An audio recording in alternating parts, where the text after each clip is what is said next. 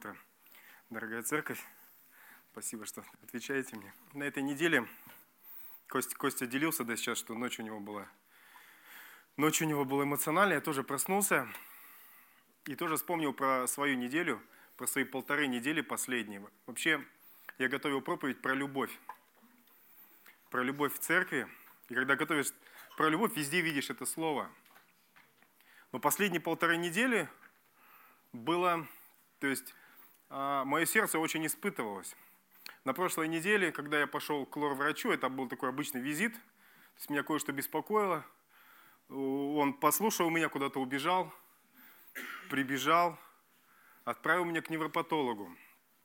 Невропатолог написал мне опухоль головного мозга под вопросом, отправил меня к нейрохирургу.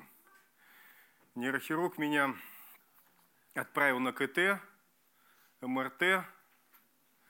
Вот. И получается, мне всю неделю, знаете, по возрастающей, когда мне там еще говорили какие-то диагнозы, я смотрел по ходу, вот.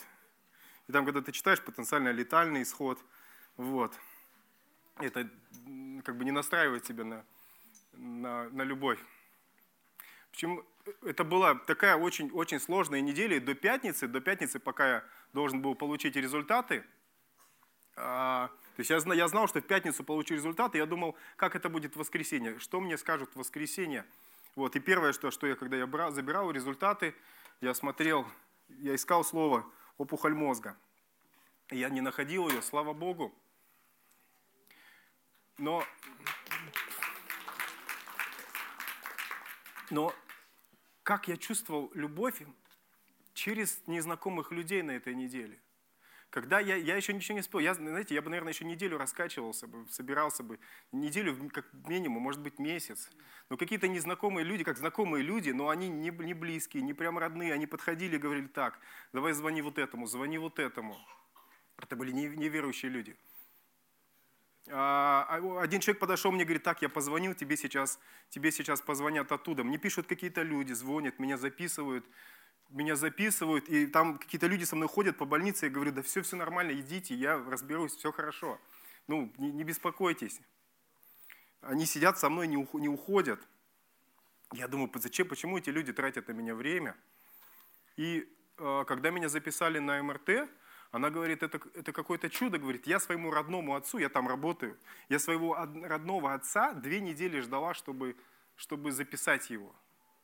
Вы, говорит, вот он выходит, она звонит, говорит, там один человек отменился, и вы попадаете на завтра. Она говорит, я не знаю, как, как, так, как так получается. Вот, слава Богу. И говорю, я вот через этих людей, через каких-то незнакомых людей, я видел столько любви, и они там, ну, не все знали там диагноз, не все знали, почему, что я там делаю, но, но слава Богу.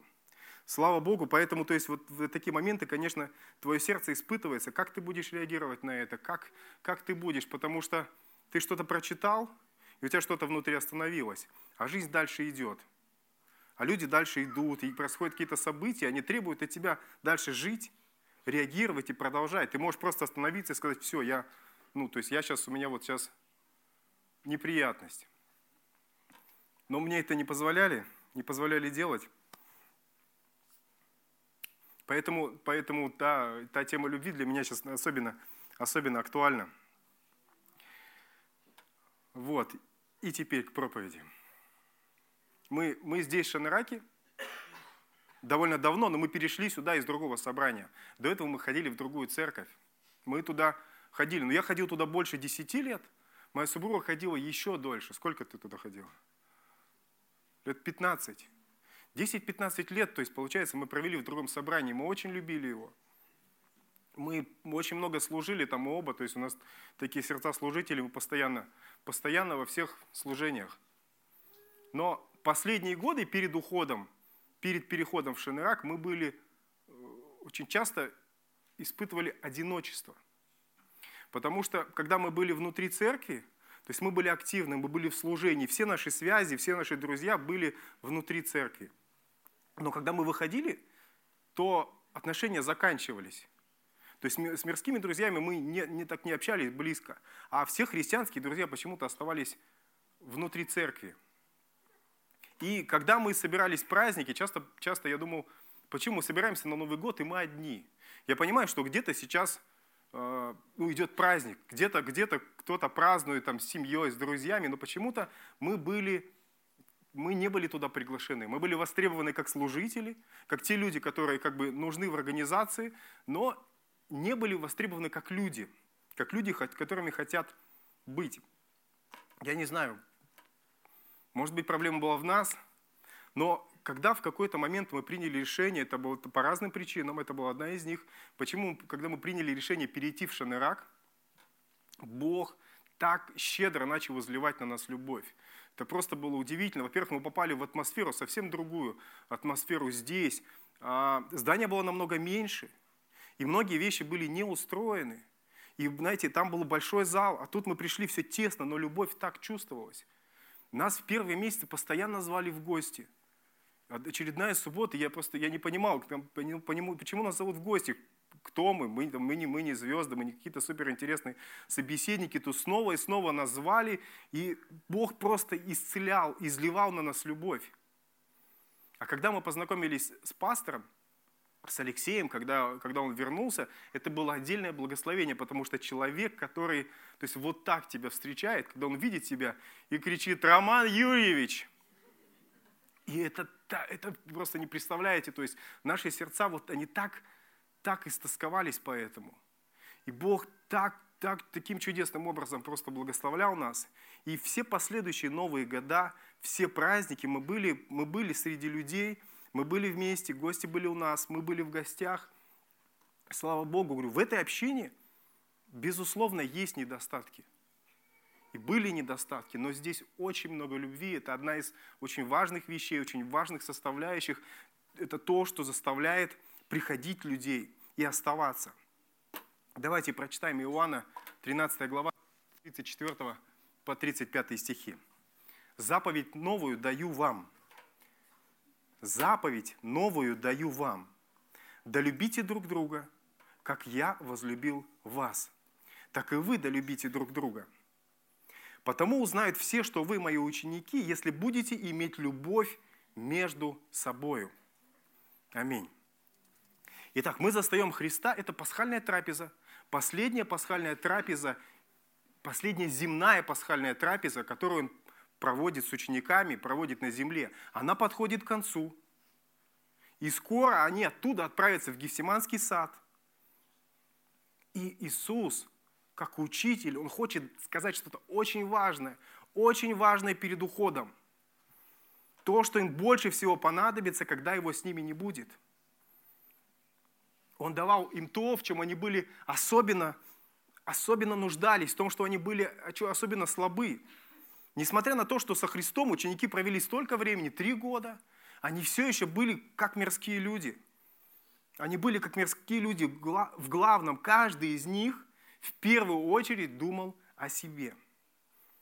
Он думал о том, что я буду иметь в сравнении с остальными. Это были люди, которые хотели славы себе и на небе, и на земле. Они спорили, кто из них главнее, и каждый хотел быть более достойным – когда они собрались на эту вечерю, возникла непредвиденная ситуация. Они ходили целый день, ходили, ходили по песку в сандалях, они пришли, ноги были грязные. Обычно, когда они приходили в дом, слуга выходил и мыл им ноги, и они садились за стол. Но вот они собрались, все апостолы, и они смотрят друг на друга, на свои ноги, кто-то должен помыть ноги, кто-то должен быть, стать слугой, кто-то должен взять на себя эту функцию – но кто обычно это делает? Какой-то самый младший. Кто у нас младший? Младший Иоанн? Может быть ты, но ты же любимый ученик Христа. Кто у нас худший? Никто не хотел быть худшим, никто не хотел быть, быть в этой ситуации первым. Все хотели быть самыми достойными, никто не хотел терять лицо. Они, они вели себя как мирские люди. Кто в итоге берет на себя роль слуги? Христос, Он показывает пример, Он снова показывает пример в главном, Он проходит по самым главным вещам. Вот таким людям, таким людям, то есть не готовы, не готовым взять на себя это служение, Иисус должен был передать будущее мира. Эти, эти люди, то есть вот такие, которые еще не готовы служить, не готовы опускаться на коленях, на колени, которые все еще думают, а что получу я? Они должны будут нести благую весть, они должны будут строить церковь. И он вот этим людям дает, дает последнюю заповедь. Заповедь новую даю вам. Да любите друг друга, как я возлюбил вас, так и вы да любите друг друга. Потому знают все, что вы мои ученики, если будете иметь любовь между собой. Он называет эту заповедь новой. Она не новая. Второзаконие 6.5 повелевало любить Бога. Левита 19.18 повелевало любить ближнего своего, как самого себя. Но Христос хотел, чтобы, когда Он идет, эта заповедь осталась свежей для них, свежей, последним, что они запомнят. Когда вот на этих людей сейчас свалится горе, когда они, на них все будут чувствовать себя виноватыми, они струсили, они предали Христа, они оставили его одного, они все убежали. Им будет стыдно смотреть в глаза друг другу.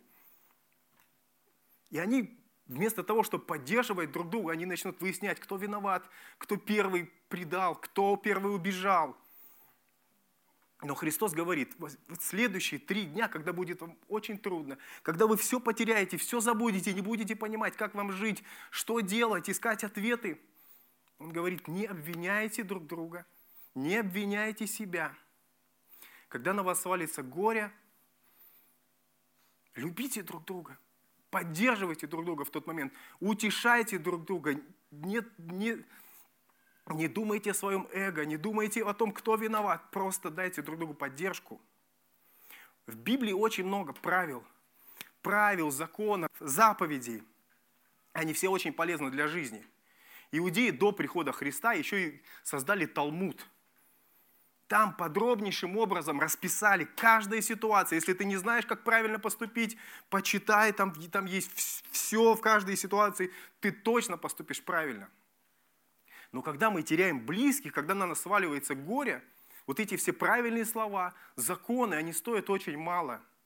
Потому что это время, когда не нужен закон, время, когда нужна любовь. Когда ты приходишь к человеку, и ты смотришь его горя... глаза, и ты понимаешь, что никакие слова, и в этот момент его, то есть боль, они ну, не заглушат. И в этот момент, то есть его лучше просто обнять молча, ничего не говоря, плакать вместе с ним, любить, просто сидеть вместе с ним. И это будет стоить больше, чем слова. Поэтому Христос говорит, когда сейчас они устроят весь этот фальшивый суд, когда они будут унижать меня, вы, как церковь, будьте вместе, любите друг друга – Дьявол захочет вас разделить на тысячи частей, чтобы лишить вас силы, чтобы вы спорили, какая церковь лучше.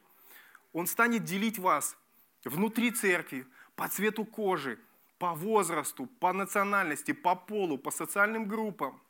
Он говорит, ну вы будьте выше этого. Любите друг друга, несмотря на различия. Потому что во Христе я не мужчина, я не женщина, я не русский, я не казах, я не украинец, потому что все это второстепенно в Боге, потому что все это временно нации, страны, континенты уходят и приходят.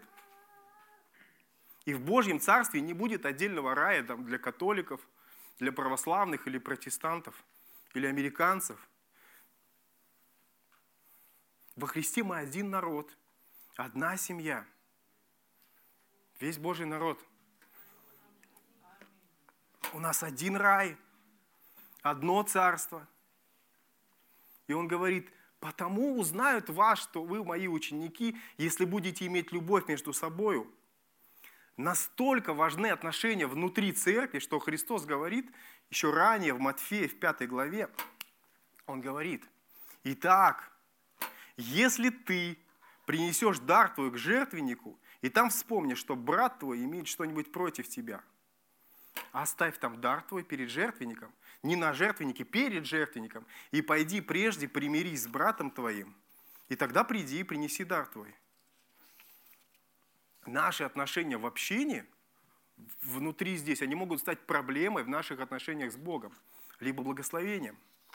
То есть, если ты сегодня приносишь десятину, если сегодня ты приходишь прославлять Бога, здесь через два ряда – или на балконе сидит сестра, которую ты обидела или которая на тебя обижена, Писание говорит, подожди, остановись, попытайся, подойди к ней, попытайся примириться с ней. Попытайся, даже если ты права, даже если ты ничего не сделала, постарайся смирить, смирить ее сердце, смягчить ее сердце. Муж, если ты пришел сегодня и ты обидел свою жену, и ты потом будешь стоять перед Богом в молитве чего-то просить, это, этот конфликт, обида твоей жены будет стоять препятствием между тобой и Богом. Потому что наша внешняя благопристойность здесь, вот эта чинная, если, если она только внешняя, она становится лицемерием, когда за этим нет настоящей любви и настоящего прощения. Все это здание, я очень часто то есть, думаю об этом, что все это здание замечательное, новое, все это служение, прославление, если любви, любви между нами не будет, то это все бессмысленно, это все не имеет значения. Можно закрывать двери, мы перестаем быть церковью – мы просто люди, которые собираемся здесь вместе, что-то говорим о Боге, но мы уже не церковь. В 1 Коринфянам, 13 главе, с 1 по 3 стихи, написано, если вас не убедил, если я говорю языками человеческими и ангельскими, а любви не имею, то я медь звенящий или кимвал звучащий. Если я имею дар пророчества и знаю все тайны имею всякое познание и всю веру, так что могу горы переставлять, а не имею любви, то я ничто. Если я раздам все имение мое, отдам тело мое на сожжение, а любви не имею, мне в том нет никакой пользы. Все самые лучшие, замечательные проповеди, которые произносятся с кафедры здесь и в любой церкви, если они не вдохновлены любовью к слушающим – то все они пустой звук, они ничего не стоят, это просто слова. Они бессмысленные. Просто свой звук написано «медь звенящая», звучит, ну то есть с, такой, с таким же успехом вы могли послушать просто звук металла об металл. Если, если моя жизнь наполнена чудесами, тайнами, если я мудрый человек, и все идут ко мне за советом, они все уважают меня, но я не люблю этих людей – то моя настоящая ценность равна нулю. Настоящая ценность – ценность в Боге. То есть, когда временно уходит вечное, оно показывает то, чего мы действительно стоим.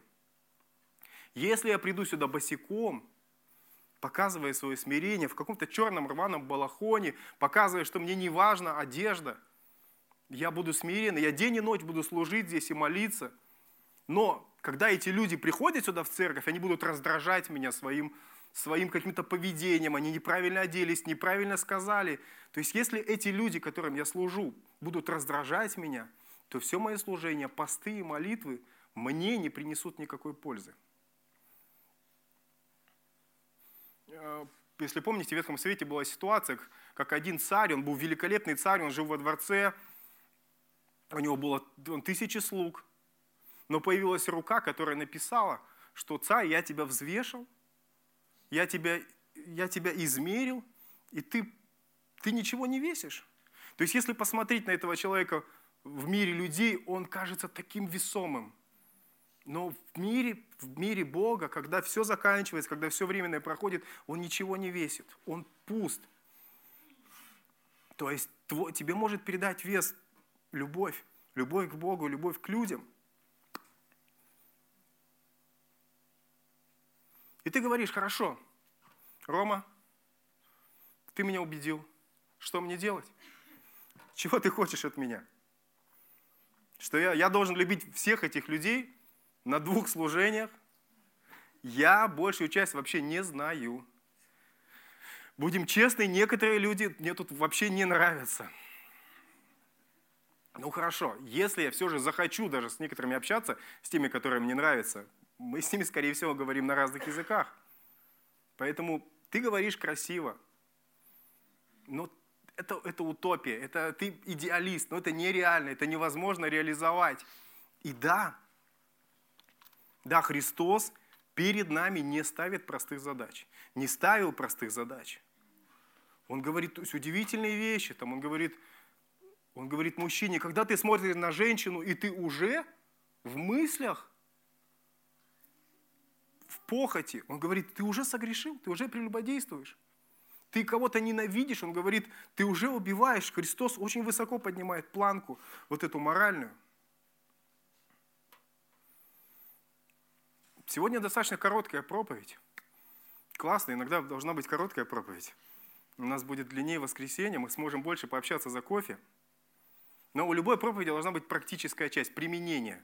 Иначе как бы это все слова, мы поговорили, все классно, супер, ты сказал все хорошие вещи, ну и что нам делать? Но что делать с этим? Любовь такая вещь, ее сложно перевести в практическую. Ее можно изображать. То есть любовь, она, как бы, она рождается в сердце, мы принимаем решение, я буду любить этого человека, и потом я начинаю поступать по отношению к нему, выражая свою любовь. Но иногда приходит, происходит наоборот. Я сначала начинаю поступать вот так, как будто я люблю его. Я сначала начинаю выражать свою заботу, любовь, а потом она приходит. По-разному. Это тот момент, когда мы можем принять волевое решение, любить этих людей. Итак, как нам это сделать? Два шага – Два шага, может быть, они покажутся вам не очень практическими, но и любовь такая, такая вещь, которую сложно в какую-то баночку положить в одну. Первое – это открыть сердце. Первый шаг – это открыть свое сердце и впустить всех этих людей в свое сердце. Может быть, они кого-то уже, уже там. Кому-то, может быть, это просто. 2 Коринфянам, 6 глава написано. Коринфяне, мы вам останчане. Я, кстати, читаю новый перевод, только здесь мы проявляли к вам чистосердечную любовь. Мы читаем новый русский перевод. Останчане, мы говорили открыто обо всем. Мы проявляли к вам чистосердечную любовь. Мы так любили вас, но вы не проявляете ответной любви к нам. Я обращаюсь к вам, как к своим детям. Так откройте же вы в ответ ваши сердца. В синодальном написано очень красиво, красиво, мне нравится это сравнение. 12 стих звучит как «Вам не тесно в наших сердцах, вам не тесно в нас, но в ваших тесно». Он говорит, у тебя тесное сердце. Мы туда не помещаемся. Тебе много условий для того, чтобы, я полюбил, чтобы, чтобы ты полюбил меня. Очень много условий ты выставляешь для, для, для любви. И ты скажешь, куда? В мое сердце. В мое маленькое сердце всех этих людей. Туда помещается мама, папа, дети, муж еле помещается. И эти люди точно туда не влезут. А если вдруг кто-нибудь, я открою свое сердце, а он туда придет с грязными ногами, натопчет, намусорит и уйдет – но если я вдруг захочу, хорошо, захочу выражать эту любовь к людям, как мне ее проявлять, как мне ее выражать, что мне делать? Сходить с ними на свидание со всеми, пригласить всех в гости, обнимать всех при встрече. Как пастор. Пастор может, я не могу. Или мне имена выучить каждого человека. Или что, мне улыбаться всем? Хотя бы да, знаете, это неплохо.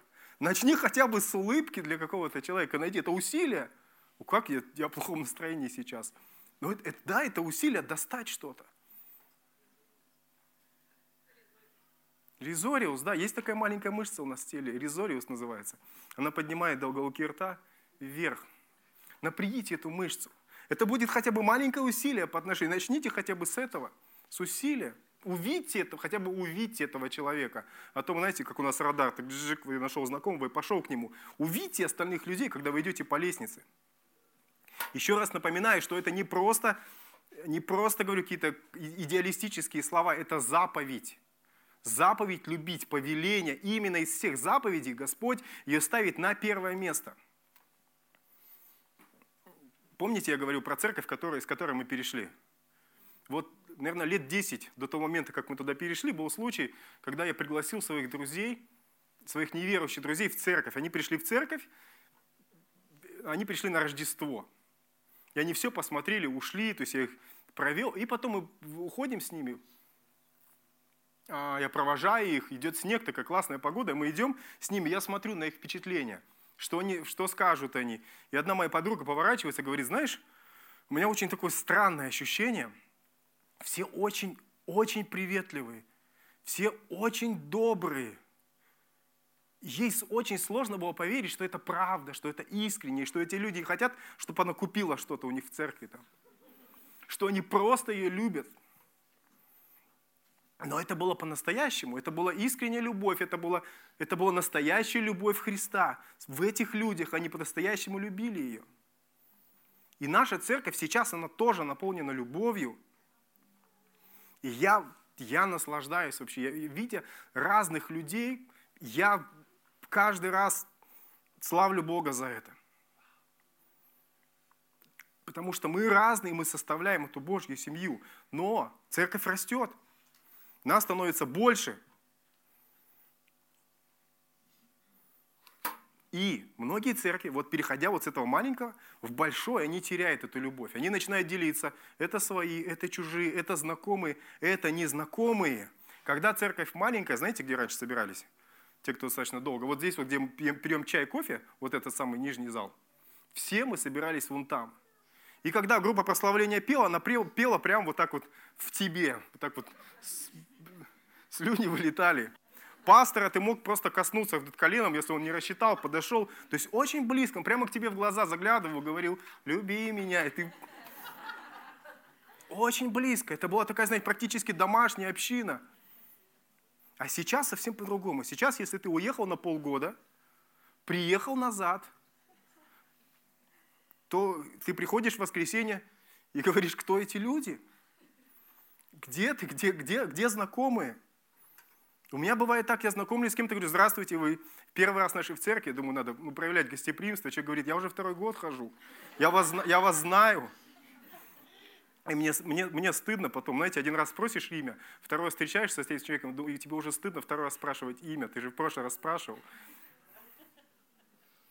Один брат, по-моему, в прошлое воскресенье мы уходили, мы с ним встречаемся, говорит, привет, брат. Он говорит, мне так не хватает твоего аминь на проповеди. Когда я что-нибудь слышу, я поднимаю руку или кричу «Аминь». И он говорит, я говорю, слушай, я по-прежнему кричу «Аминь». Просто мы с тобой не встречаемся, мы с тобой на разных служениях. Все точно так же. Между служениями сейчас столько людей. Ты вот так вот проходишь. Я с дочкой, я держу ее за руку, потом понимаю, что я потерял ее. Я не знаю, где она. Кто-то приводит плачущую ее ко мне.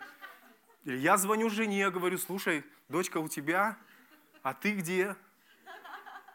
И, и говорю, это, это стала обычная история. На празднике это вообще просто... И за счет того, что у нас так много, в этой ситуации дьявол использует одно из своих постоянных оружий – разделение. Он начинает нас делить. Делить по, по похожести. Мы похожи, одинаковые, мы с тобой делимся на группы, ты не похож, я не принимаю тебя в свою группу. По взглядам, по интересам, по доходам.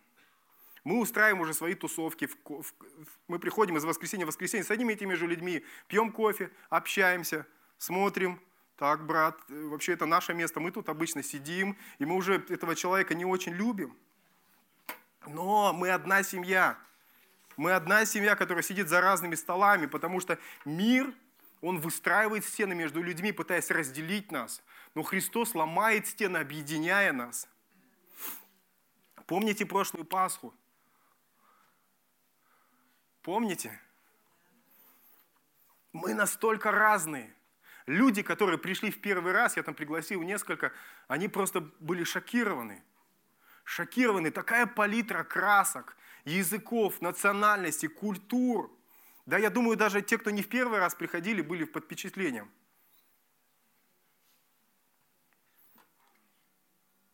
Вы были вас не удивляло?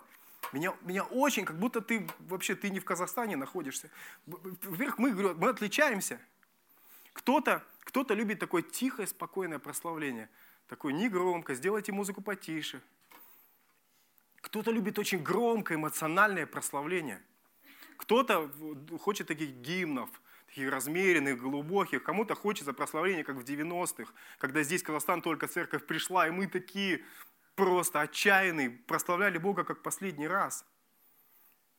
И в церкви, так во время прославления и во время Пасхи Кому-то хотелось просто сесть в уголок тихонько, спрятаться и вот просто не трогайте меня, я хочу просто тихо прославлять Бога. А кому-то хотелось танцевать, кричать. И я вот все служение кричал, и какой-то парень новенький, вот он у нас был наряд, выше, каждый раз, когда я кричал «Аминь!», он такой делал, вот, делал вот так.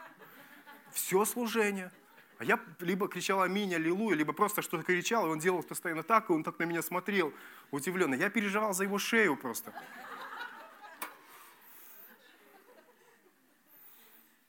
Я не видел после этого, брат, если ты все-таки ходишь в нашу церковь, то давай познакомимся. Это, это я, я, я там стоял.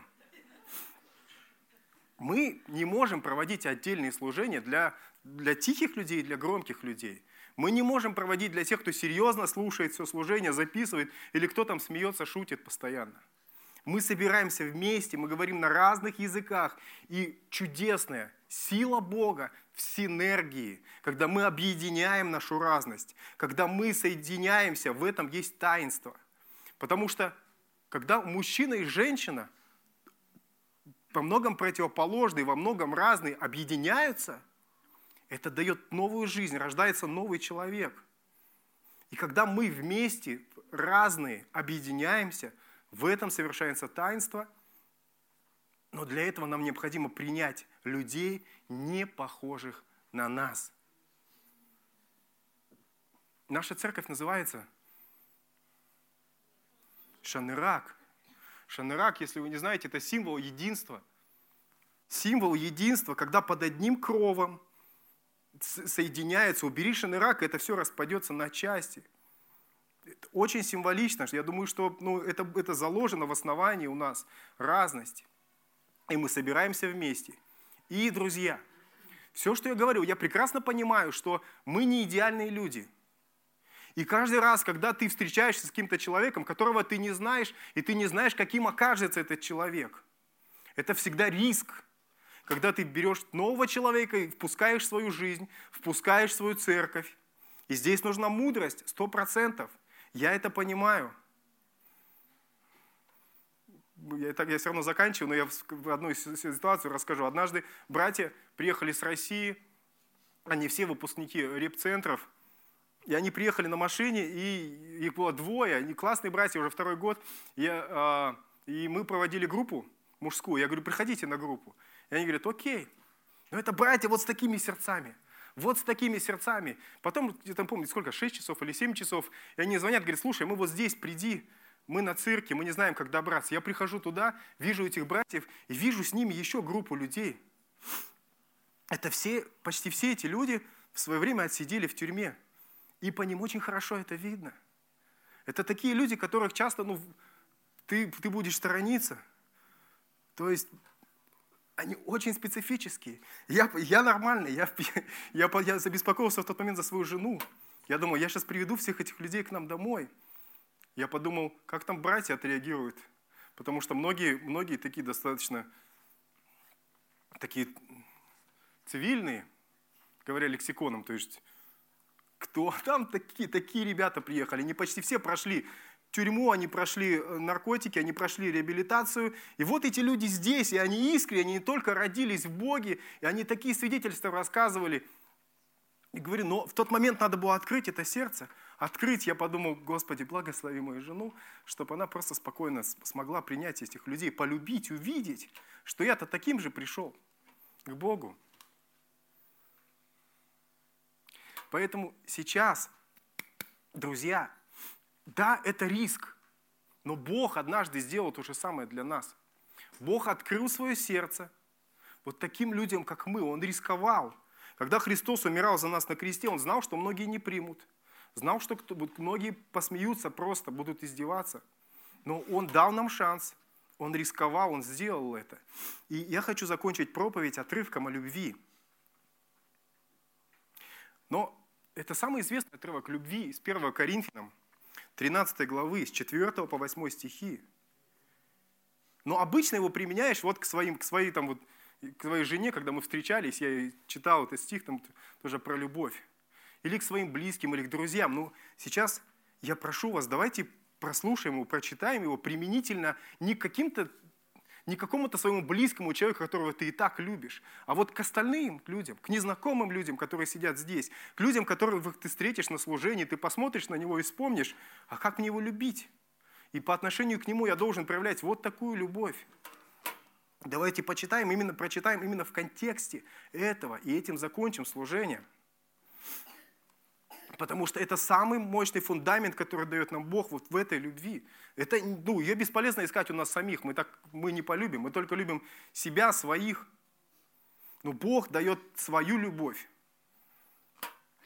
Итак, читаем про любовь и применяем ее к тем людям, которых вы знаете и не знаете, любите и еще не любите.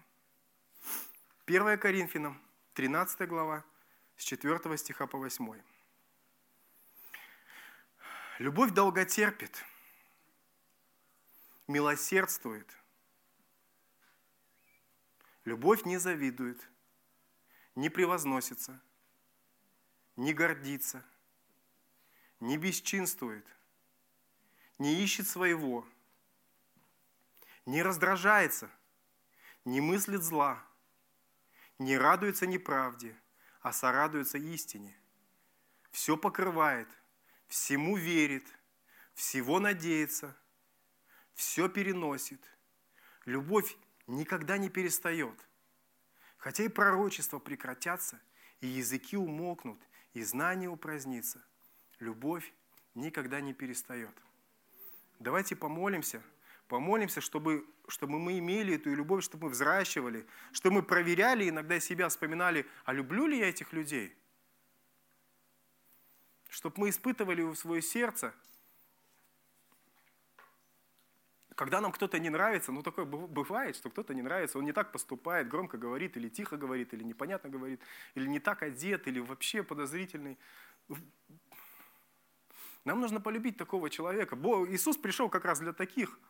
Иисус не пришел для правильных людей. Иисус пришел для грешников, для несовершенных. И с этих грешников Он создает замечательных людей, которые меняют мир. Давайте помолимся. О, дорогой Господь, Боже, спасибо Тебе за эту общину, Боже.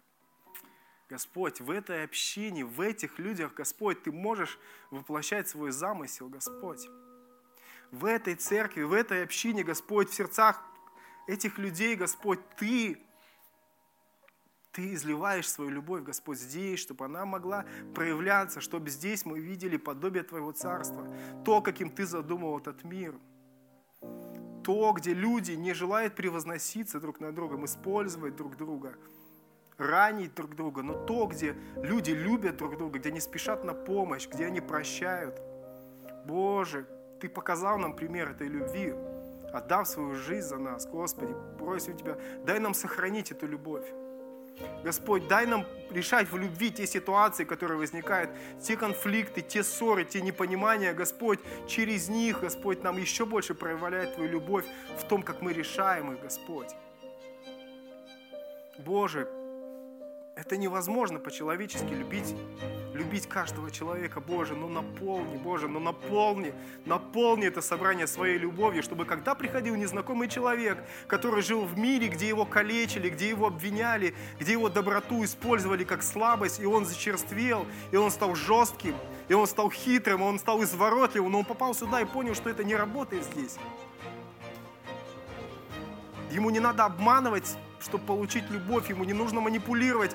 Он здесь ее получит просто так и получит ее с избытком. Боже, наполни наше, наше собрание, наполни наше собрание Твоей любовью, Господь. Дай нам, дай нам, учи нас любить, учи, как Ты учил учеников, когда Ты сам опускался на колени и служил им, Боже. Благослови, Господь. Благослови, чтобы каждый из нас не думал о своем достоинстве, но думал о Твоем достоинстве, Господь. Прославляя Тебя и прославляя Твою любовь, Боже благословляем, открываем свои сердца. Учи нас любить, Господь. Учи нас принимать людей отличных от нас и понимая, что в этом единстве, Господь, мы приобретаем, приобретаем гармонию, приобретаем полноту, Боже, Твою полноту, Господь. Благодарим Тебя, Господь. Во имя Иисуса Христа. Аминь.